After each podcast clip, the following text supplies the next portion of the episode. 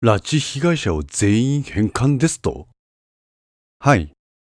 このことは、こちら側に末春宗を引き込んだ、あなたの功績によるものが大きいですよ。応接用のソファーに座り、整体する中野の体がどこか震えているように見えた。しかし、冒頭申し上げた通り、今回のテロを制圧することが条件です。向川総理は何とおっしゃってらっしゃるんですか？総理には私からまだ詳細をお話ししていません。え？ここは中野先生のご意見を拝聴した上で、総理の決断を仰ごうと思いまして。どうして？私の意見なんぞ、この段階では必要ないでしょう。いいえ。こう言うと静かに桜井官房長官はソファーを立ち、床に座り直した。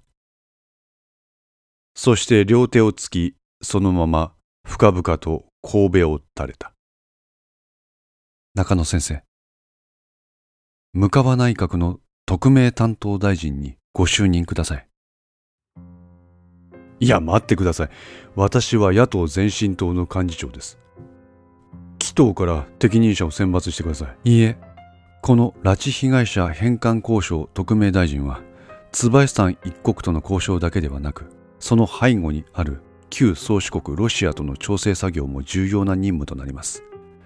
しかしながら我が党には先生ほどのロシア通はいません。ここは先生以外の適任者はいません。何言ってんですか紀藤にもロシア通は何名かいらっしゃいます。彼らはダメです。どうして理由は二つあります。まず一つ。先生は私ども政府側の人間が働きかけないでも国益を最優先に考えて末の調略に協力くださった。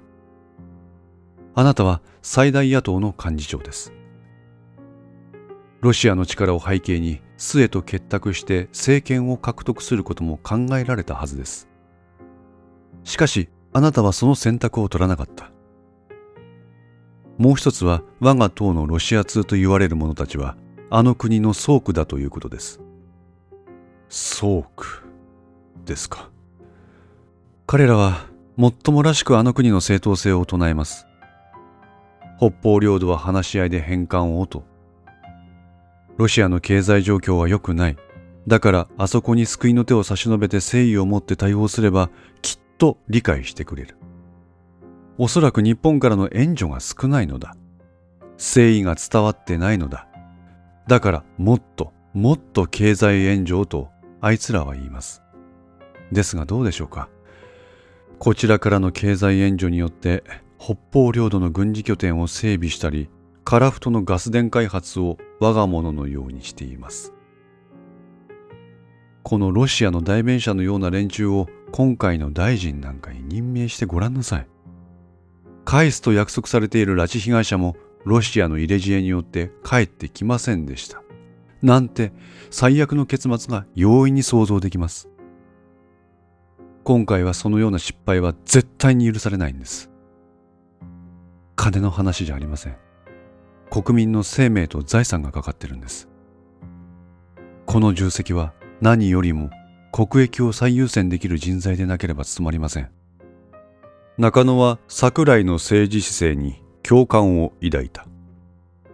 椿さんがオフラーナの手綱を引き締めて軍を粛清し拉致被害者を全員返還する。このことはあの国の完全な東側からの決別でもあります。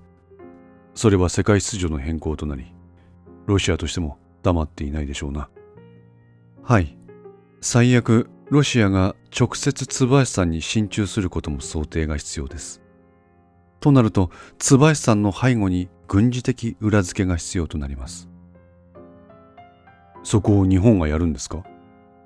いえ、我が国では地理的には無理です。とはいえ、椿さんが NATO に加盟することも無理です。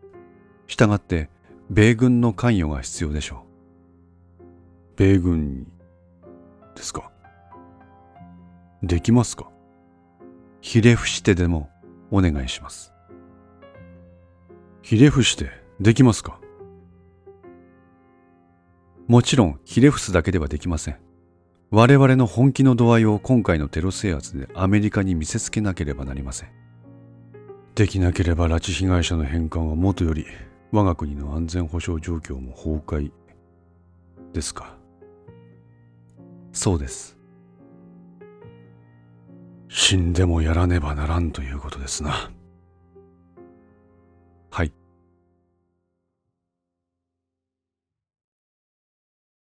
再び桜井官房長官はソファーに座る中野に対して神戸を垂れる。中野康也先生。何とぞこの国難をお救いください。おやめなさい官房長官。とっさに中野は彼女の土下座を静止した。もうその必要はありません。我が心は決まりました。ということは？今からの党内意見の調整は物理的に無理です。私は前進党に離党届を出しましょう。お喜びのあまり、桜井官房長官は中野に抱きついた。前進党の党首には私から事情を説明します。彼もことここに至って無理解な人間ではない。彼は仮なりに党内をまとめ上げてくれるでしょう。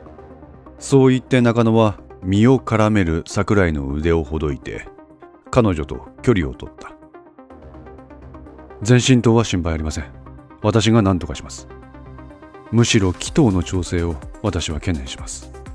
それは心配に及びません。向川総理は強い人です。それは存じておりますがとにかく中野先生の特命大臣就任に関する承諾の旨をお話しして総理のご判断を仰ぎますわ。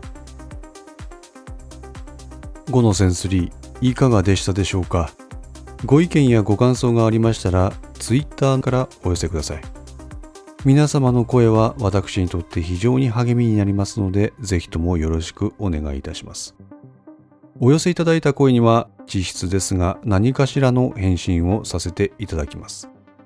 また iTunes Music Store の中のレビューも頂戴できれば嬉しいです闇と船 F の活動状況については Twitter をメインに報告いたします。よろしければぜひフォローください。それでは皆さん、ごきげんよう。